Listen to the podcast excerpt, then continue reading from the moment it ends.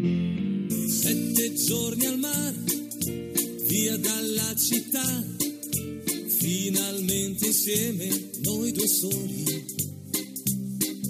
Sveglia accanto a te, poi dopo il caffè, passeggiate mano nella mano. Esta no es una semana cualquiera, con Luis Antequera y Mariate Aragonés.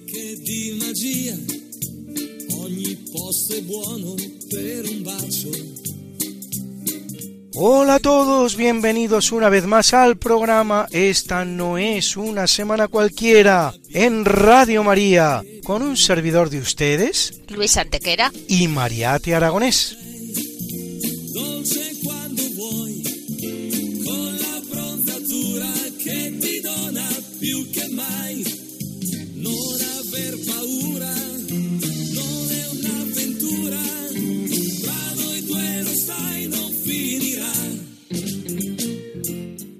Luis, ¿qué semana nos ocupa hoy?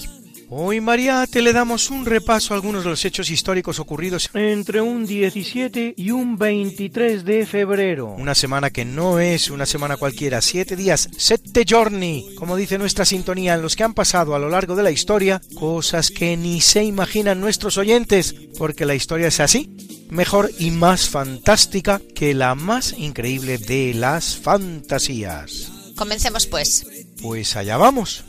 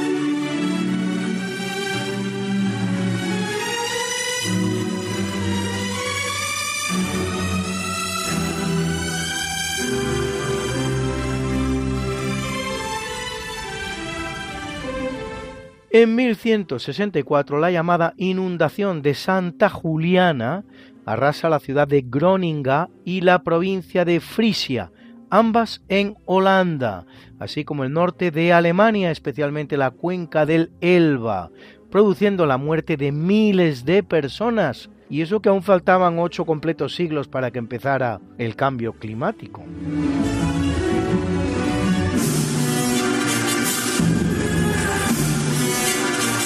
Y más cambio climático, antes del cambio climático, Luis, porque en 1651 una marea ciclónica en el Mar del Norte inunda la costa de Alemania, produciendo la muerte a más de 15.000 personas.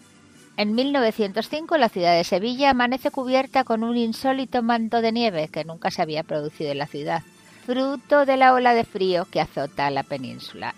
Y en 1979, justo justo antes del cambio climático, en el desierto del Sáhara se registra la primera nevada conocida.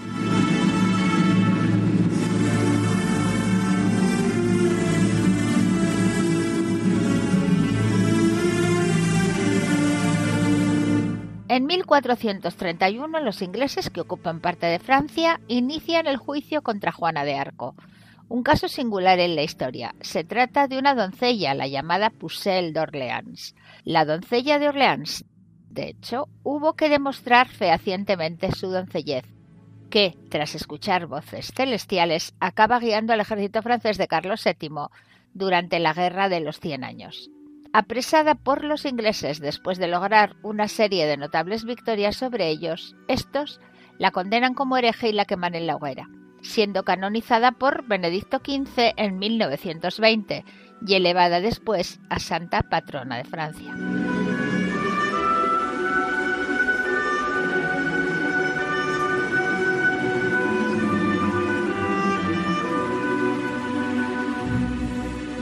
En el capítulo siempre fecundo de la conquista, colonización y evangelización de América por los españoles, que va a permitir a los indígenas americanos el tránsito del neolítico al renacimiento en apenas dos generaciones, un tránsito que a los europeos había costado 7.000 enteros años, en 1580 el gran historiador del descubrimiento americano, Bernal Díaz del Castillo, termina de escribir su Historia verdadera de la conquista de la Nueva España, que además de relatar la conquista del imperio azteca por los hombres de Hernán Cortés, aporta datos esenciales sobre el México prehispánico. Una copia manuscrita llegada a España en 1575 servirá de base a la primera edición impresa, publicada en 1632 más de medio siglo después, una obra ágil, amena y directa.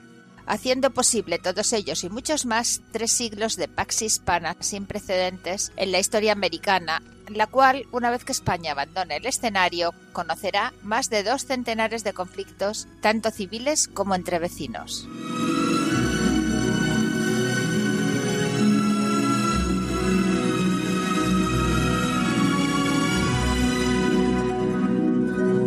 En 1689, la hija del católico Jacobo II de Inglaterra, depuesto por la llamada Revolución Gloriosa, María II, protestante, acepta el trono inglés que le es ofrecido por el Parlamento en detrimento de su hermano Jacobo Francisco Eduardo, con mejor derecho dinástico, pero apoyado por las potencias católicas. Junto a ella asciende al trono su marido, protagonista de la Revolución y protestante como ella, Guillermo III, de la familia holandesa de los Orans, con lo que se produce un cambio dinástico en Inglaterra.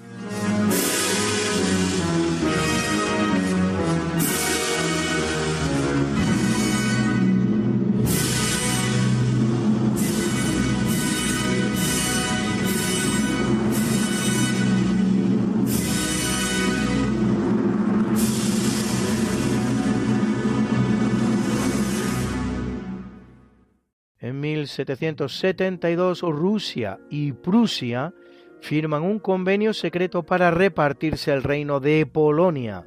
Es el que se da en llamar primer reparto de Polonia. A él seguirán el segundo en 1793 con los mismos protagonistas y el tercero en 1795, al que se une Austria también. Aunque los historiadores no lo denominen Así, todavía cabe hablar de un cuarto reparto de Polonia, el que se hace en la Alemania de Hitler y la Unión Soviética de Stalin, en una auténtica alianza entre nazis y comunistas que durará un año y medio en el curso de la Segunda Guerra Mundial y que, además de Polonia, va a adjudicar a la Unión Soviética los territorios de Finlandia, Lituania, Letonia, Estonia y parte de Rumanía, lo que luego será la Moldavia soviética.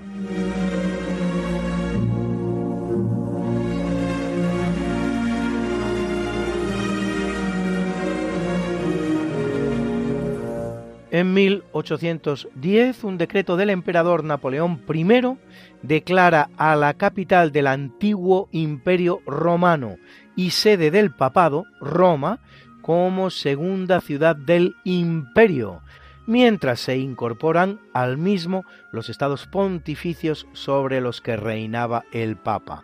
Como respuesta, el Papa Pío VII, el mismo que había sido testigo de la coronación imperial de Napoleón, dejándose arrebatar la corona imperial de las manos para que se la autoimpusiera el general Corso, se negará a entronizar a los obispos nombrados por Napoleón en los dichos estados pontificios.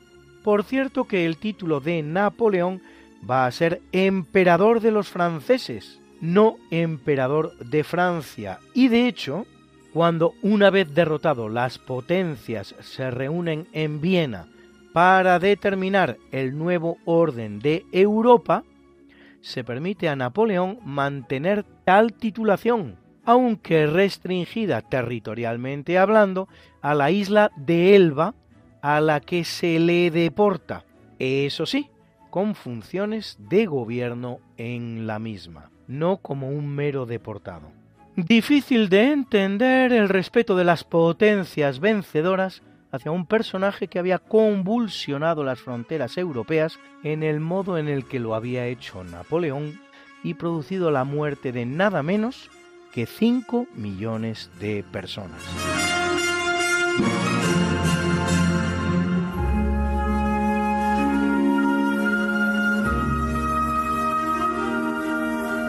En 1831 se aprueba en Bruselas la primera constitución de Bélgica como país independiente, una vez que, tras las llamadas cuatro jornadas de Bruselas, se separa de los Países Bajos, a los que estaba unida desde que, con el final de la Guerra de Sucesión Española, deja de formar parte de la corona hispánica a la que había estado unida desde que en 1516 Carlos de Habsburgo es coronado rey de España como Carlos I, es decir, dos completos siglos.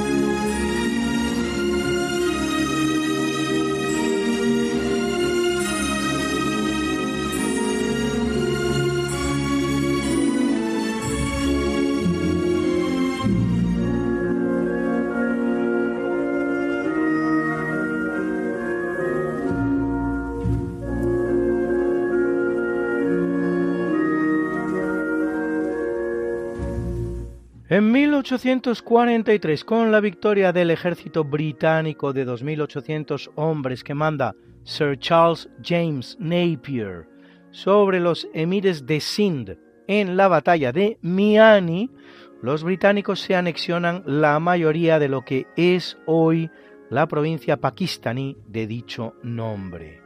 En 1857, 14 años después, una rebelión de un ejército de cipayos así llamados los indios que servían a los británicos, representará el control directo del gobierno británico en la región, en sustitución de la poderosa Compañía Británica de Indias Orientales. En 1877, la reina Victoria de Inglaterra se proclama emperatriz de la India y en 1947 se produce la independencia del país poco menos de un siglo, pues, de dominio británico directo en el hoy llamado subcontinente indio.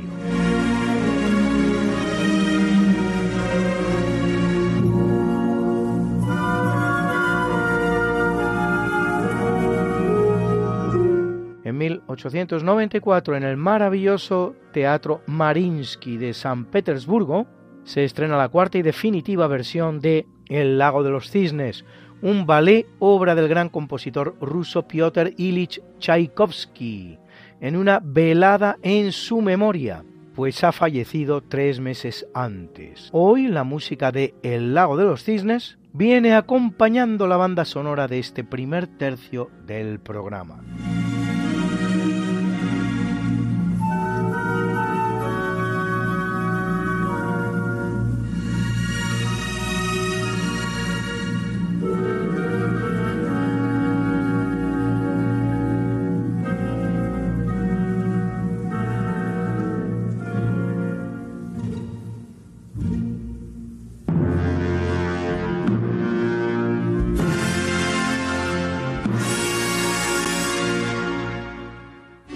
Cierto que ese mismo día, pero a 4.000 kilómetros de distancia, en Madrid, en el zarzuelero Teatro Apolo, se estrenaba la zarzuela La Verbena de la Paloma, con música de Tomás Bretón y libreto de Ricardo de la Vega, a la que pertenece este precioso por ser la Virgen de la Paloma.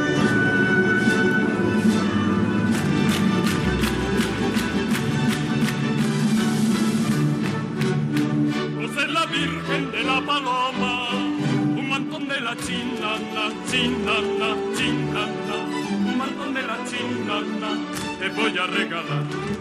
Toma un churrito, mi niña toma, y no seas en tinana, tinana, tinana, y no seas en tinana, que me vas a matar.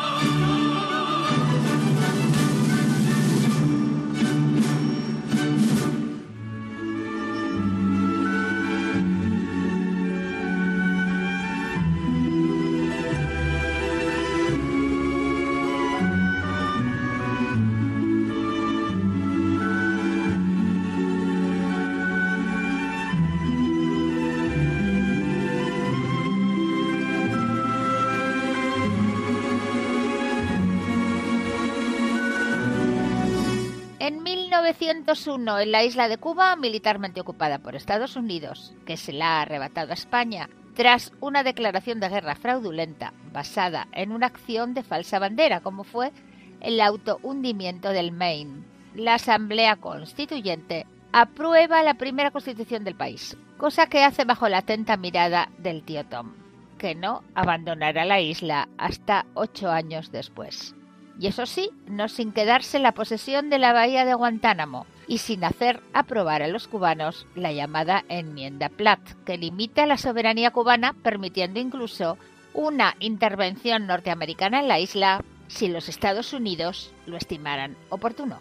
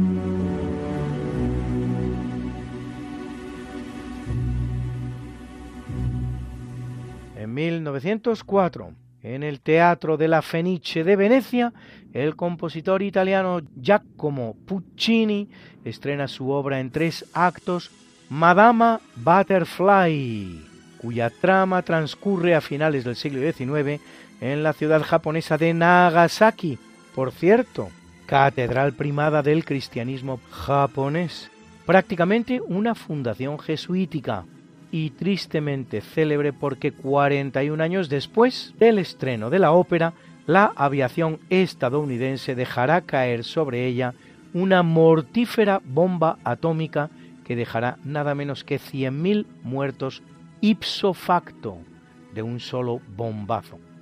Obtiene la obra de Puccini una pésima aceptación tanto por parte del público como por parte de la crítica.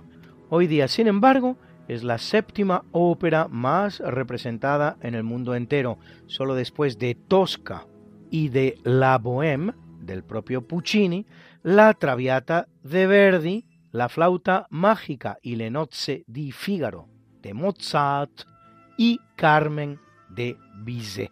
La música de Madama Butterfly acompañará hoy la banda sonora de nuestro natalicio.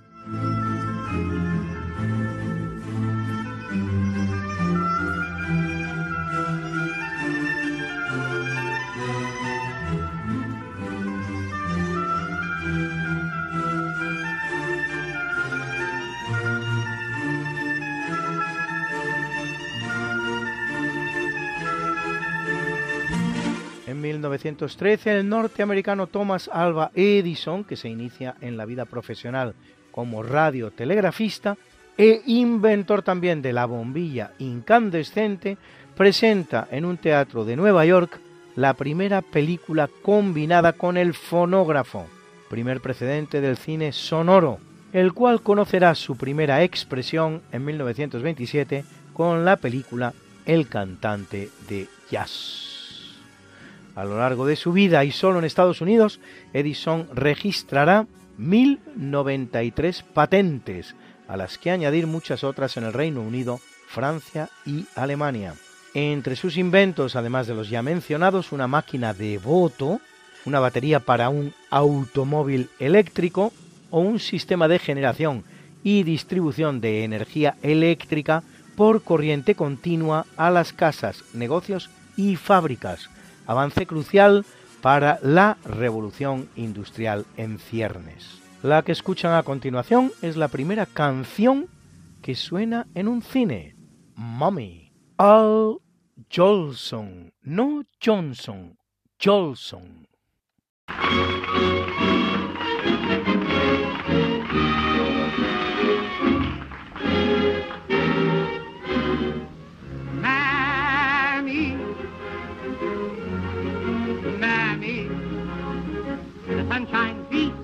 the sunshine's wet.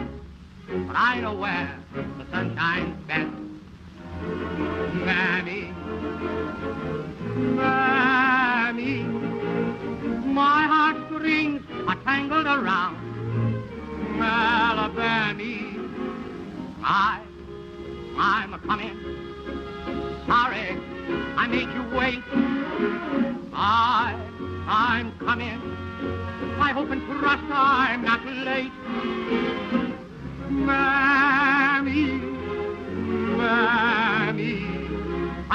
Million miles for one of your smiles on my Mammy. Ah, Mammy, my little Mammy. The sunshine beats, the sunshine wet, but I know where the sunshine sets. It's on my mammy I'm talking about. Nobody else's. My little mammy. My heartstrings are tangled around Alabama. Mammy, I'm coming. I hope I didn't make you wait. Mammy, I'm coming. Oh, God, I hope I'm not late. Mammy, don't you know me? It's a little baby. I'd walk a million miles for one of your smiles. Oh, my man, man, me.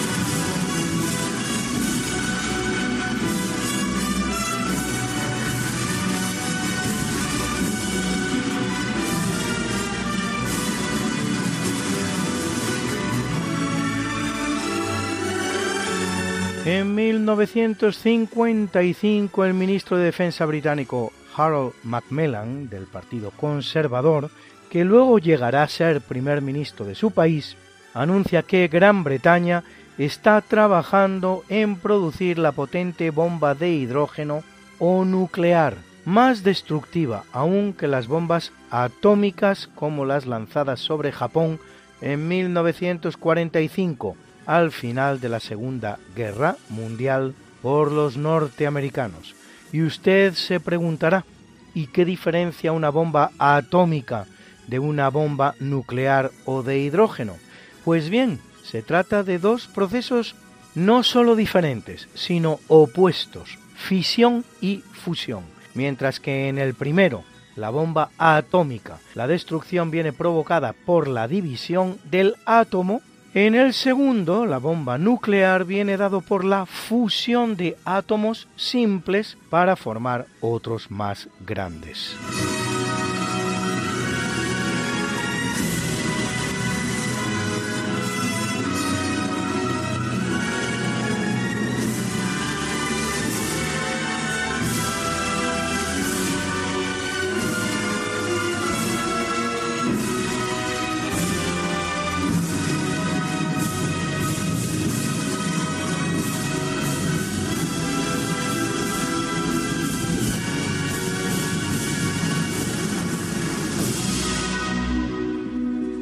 En 1968, siete años antes, por lo tanto, de la muerte de Francisco Franco, jefe del Estado español, una ley regula la enseñanza del vascuence o euskera en las escuelas públicas de San Sebastián.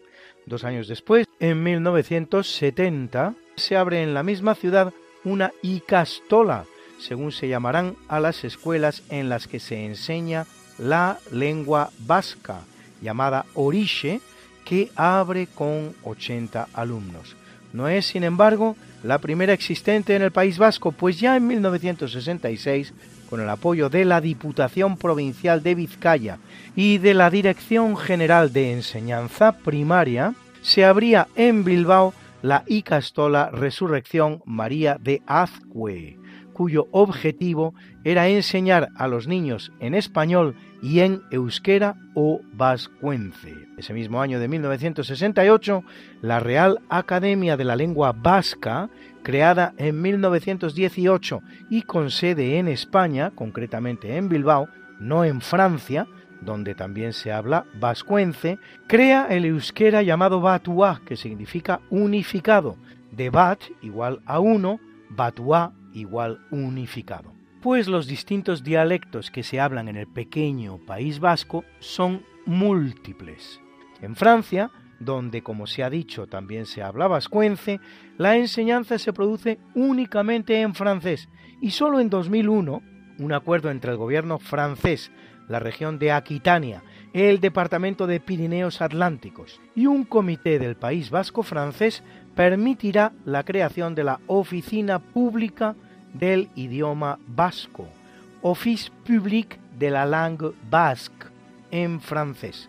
En cuanto a la Real Academia Vasca, obtiene en 1976 la condición de Real Academia junto con tantas otras del sistema español, en tanto que en Francia solo ha conseguido ser aceptada como entidad de utilidad pública y ello no antes del año 1995.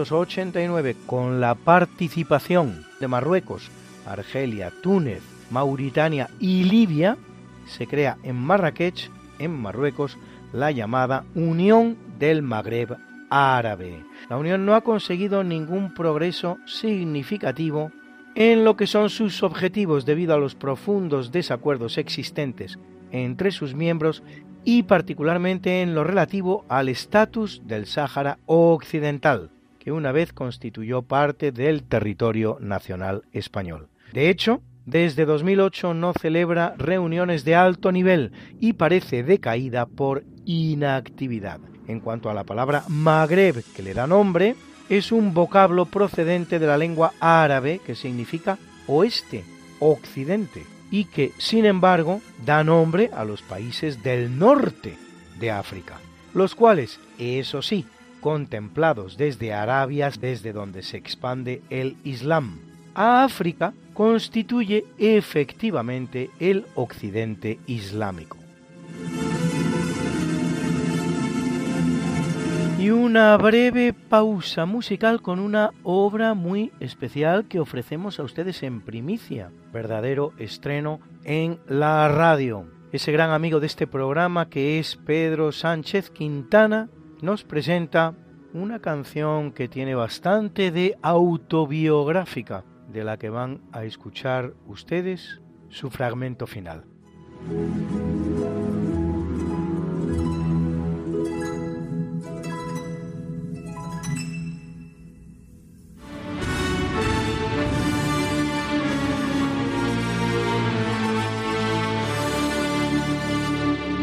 y por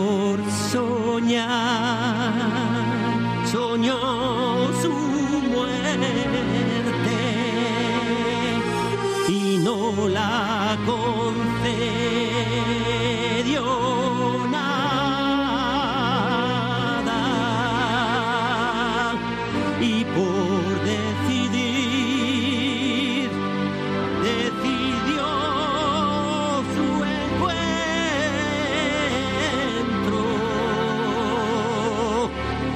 de los pechos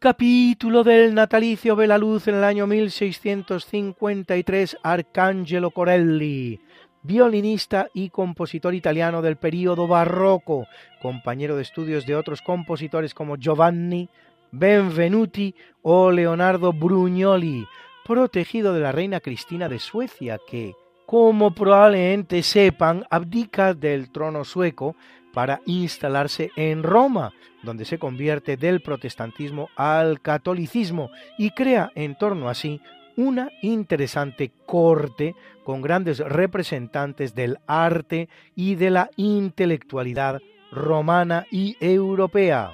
Considerado nuestro Corelli el representante por antonomasia del llamado concierto grosso, aquel basado en la contraposición entre un pequeño grupo de solistas, el concertino así llamado, y una orquesta completa, el ripieno, relleno en español, atribuida su invención al también italiano Alessandro Stradella.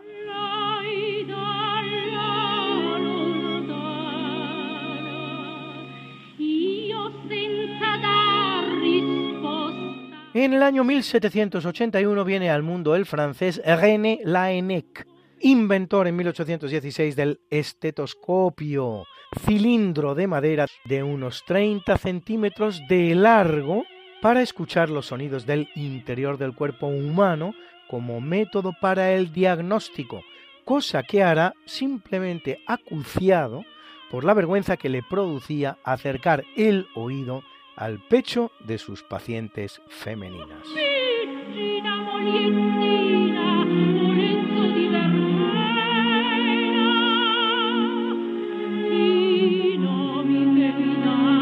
Nace en el año 1817 en Bruselas Willem Alexander Paul Frederick Lodewijk van Orange Nassau, más conocido como Guillermo III, rey de Holanda y gran duque de Luxemburgo entre los años 1849 y 1890. Un largo reinado de cuatro décadas. Intentará vender el Gran Ducado de Luxemburgo a Napoleón III de Francia. Su propuesta, que al final no se lleva a cabo, casi provoca el estallido de la guerra entre Francia y Prusia, una guerra, la franco-prusiana, que al final se producirá solo tres años después, desencadenada ahora por las diferencias para proveer el trono español, vacante desde el destronamiento de Isabel II, para el que los franceses proponen a Antonio de Orleans, duque de Montpensier, y los alemanes a Leopoldo Hohenzollern-Sigmaringen, llamado en España Ole Ole.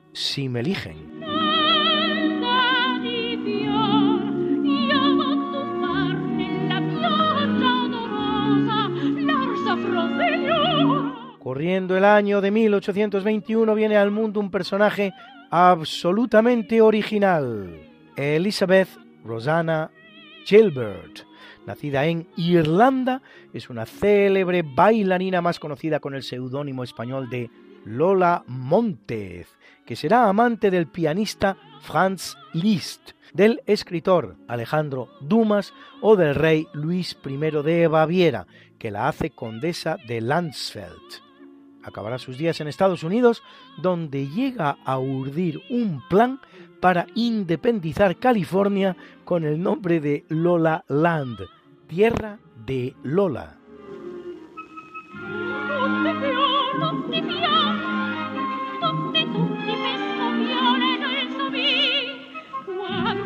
Y nace en 1836 Gustavo Adolfo Domínguez Bastida, más conocido como Gustavo Adolfo Becker, apellido muy remoto en su lista de apellidos, este de Becker, con el que ya firmaba su padre, el pintor José Domínguez Becker que es, junto con José de Espronceda, el poeta más importante del romanticismo español, autor, entre otras obras, de las rimas y de las leyendas. Menos conocida es su afición a la música, que le lleva a trabajar en hasta cinco zarzuelas en colaboración con su amigo Luis García de Luna, de las cuales solo una nos ha llegado. La venta encantada y al dibujo, incluso colaborando con su hermano, el gran pintor Valeriano Becker. Morirá muy joven, cuando apenas tiene 34 años de edad.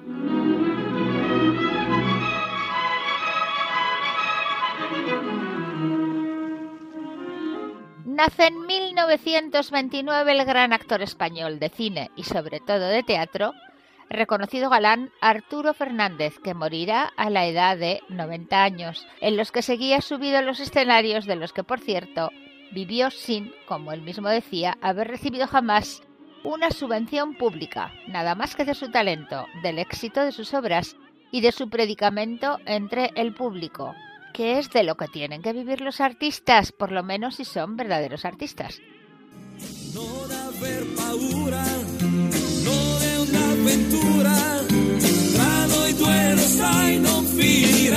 Esta no es una semana cualquiera. Con Mariate Aragonés y Luis Antequera. La historia como es. Y no como nos gustaría que fuera.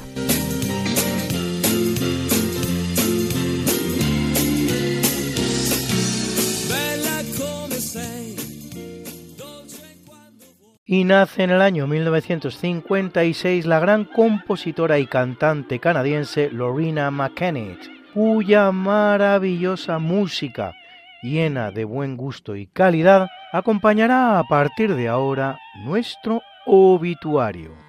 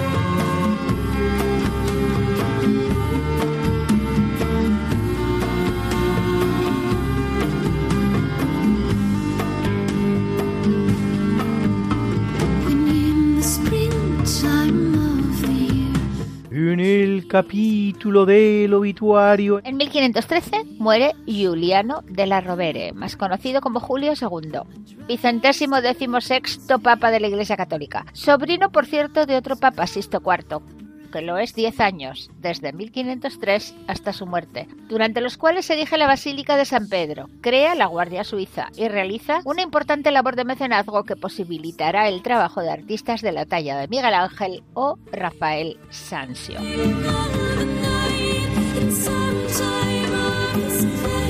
En el año 1600, tras haber pasado ocho en la cárcel del Palacio del Santo Oficio de Roma, denunciado por uno de sus discípulos, el aristócrata Giovanni Mocenigo, que había sido antes su protector, muere el dominico italiano Giordano Bruno, condenado a la hoguera por el Tribunal de la Inquisición, al no retractarse de sus propuestas teológicas antitrinitarias y contra la virginidad de María y la transustanciación eucarística, consideradas heréticas. Giordano fue también un gran astrónomo que trascendió el modelo copernicano, defendiendo no sólo las teorías heliocéntricas que situaban al Sol en el centro del sistema solar en detrimento de la Tierra, sino la existencia de innumerables sistemas como el solar. Y mientras estuvo en libertad, recorrió toda Europa, tanto la Europa católica como la protestante. Es autor de múltiples obras sobre variados temas, entre los cuales cabe citar Medicina Luliana, De Magia o De Compendiosa Arquitectura, por citar solo tres.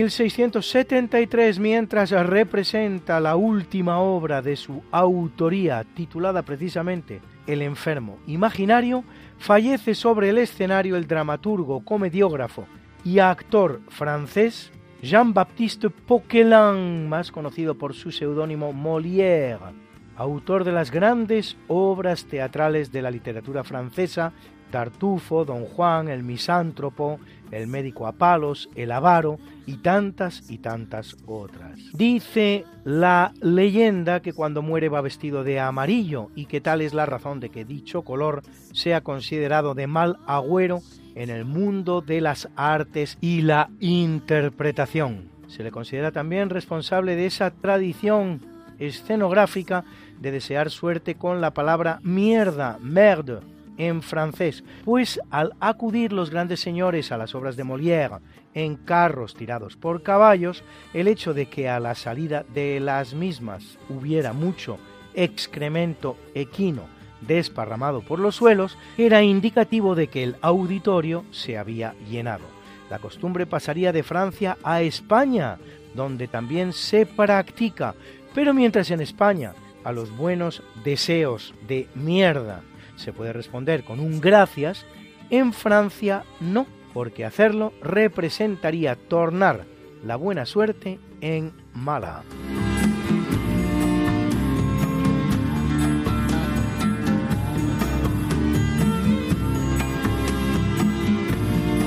En 1909, en la reserva para indios de Fort Steele, en Oklahoma, en los Estados Unidos de Norteamérica, muere Jerónimo, jefe de la tribu apache de los Chiricahuas, que será el gran líder de los enfrentamientos entre su pueblo, los apaches, primero contra los mexicanos, ya independientes de España, que habían asesinado a su madre, a su esposa y a sus tres hijos, y después contra los Estados Unidos.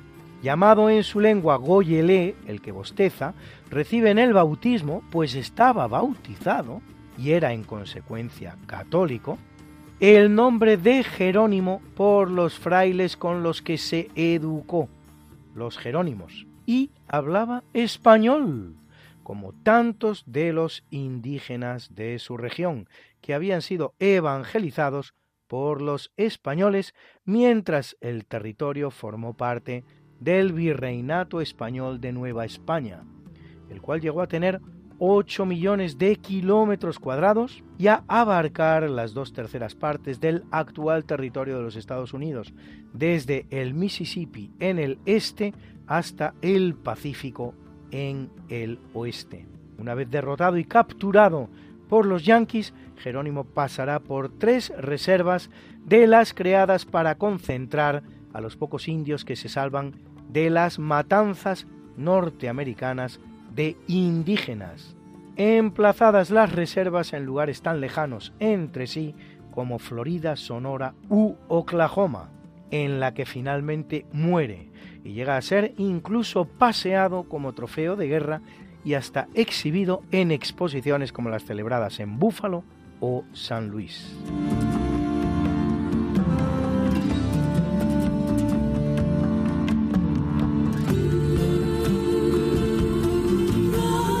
Y abandona el mundo en el año 1915 el rondeño Francisco Giner de los Ríos, filósofo y pedagogo español, creador de la Institución Libre de Enseñanza, proyecto pedagógico de tipo laico, incluso anticlerical, que se desarrolla en España entre los años 1876 y 1939, inspirado en la filosofía krausista e introducido en la Universidad Central de Madrid por Julián Sanz del Río, el cual empieza implementándose en la enseñanza universitaria y se extiende después a la primaria y secundaria. Junto con la institución o ILE, como también se la conoce, Giner de los Ríos impulsará otros proyectos complementarios como el Museo Pedagógico Nacional, la Junta para Ampliación de Estudios, la Residencia de Estudiantes o las colonias escolares.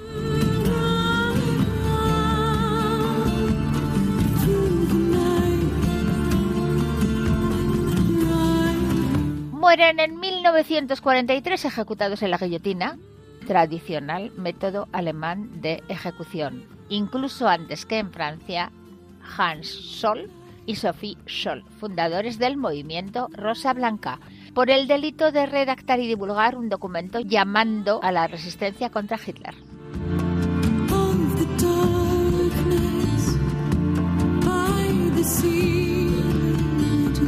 Y hoy Alberto Hernández nos trae un personaje tan enigmático y sorprendente como desconocido de la historia de nuestros siglos de oro, el reflejo barroco de una España alucinante y alucinada, ya verán ustedes por qué.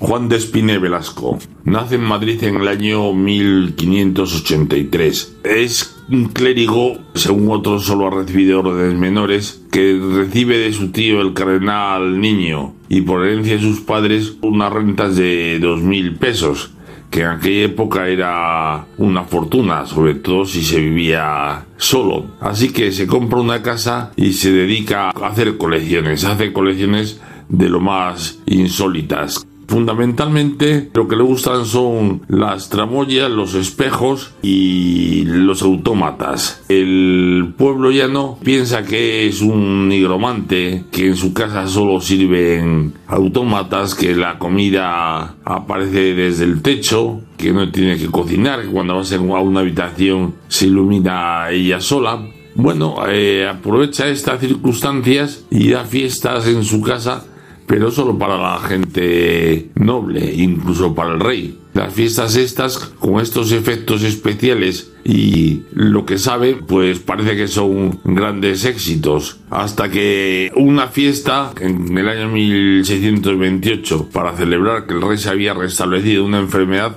sale mal, al rey le deja tres horas en la calle y bueno, ahí empieza a caer en desgracia. Más tarde tiene un requerimiento inquisitorial, tiene que irse a Toledo, de Toledo a Sevilla, vuelve a Madrid, pero ya no es lo mismo de antes. Compra unos códices de Leonardo da Vinci y estos códices son a su vez pedidos por el príncipe de Gales cuando visita Madrid para comprarlos, pero este no se los vende. Los futuros embajadores ingleses en Madrid todos querrán comprar estos códices, pero él los dejará en herencia al rey Felipe IV y hoy día se conservan en la Biblioteca Nacional. Su biógrafo fue Francisco de Quevedo. Y también hace referencia en él Luis Vélez de Guevara en la obra El Diablo Cojuelo y otros cuantos escritores, por así llamarlos, menores. El último truco que va a hacer en su vida está reservado para su muerte. Un día se va a confesar a la iglesia y dice al cura que dentro de dos horas vaya a su casa con la extrema unción que a esa hora se va a morir. Y efectivamente, a las dos horas llega el sacerdote a su casa y le da el viático y muere. Sorprendente final para un personaje raro. Como dijo del don Gregorio Marañón, era el reflejo barroco de España del siglo de oro, alucinante y alucinada. Pues esto es todo y buenos días.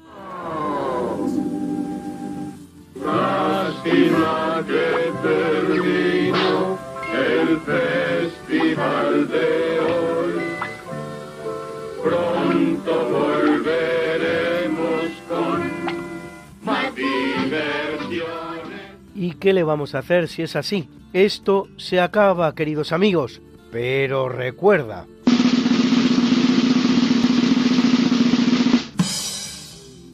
La historia es una galería de cuadros en la que hay pocos originales y muchas copias. Alexis de Tocqueville.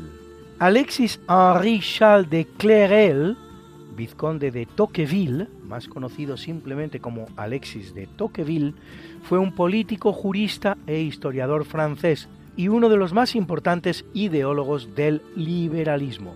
Bisnieto de un ministro de Luis XVI, es recordado por sus obras La democracia en América, en dos volúmenes, y El antiguo régimen y la revolución. Tuvo una activa participación en la política francesa durante la llamada monarquía de Julio, equivalente al reinado de Luis Felipe de Orleans, entre 1830 y 1848 y luego en la Segunda República Francesa entre 1849 y 1851. Es uno de los grandes valedores de la Revolución Francesa a la que siempre, según él, cabría un importante papel en el proceso de modernización de la historia, uno de esos paradigmas intocables de la historia que llama a una urgente revisión. Y de igual manera que lo hacemos en cada programa, presentamos para terminar la mucha buena y variada música que nos ha acompañado hoy como siempre.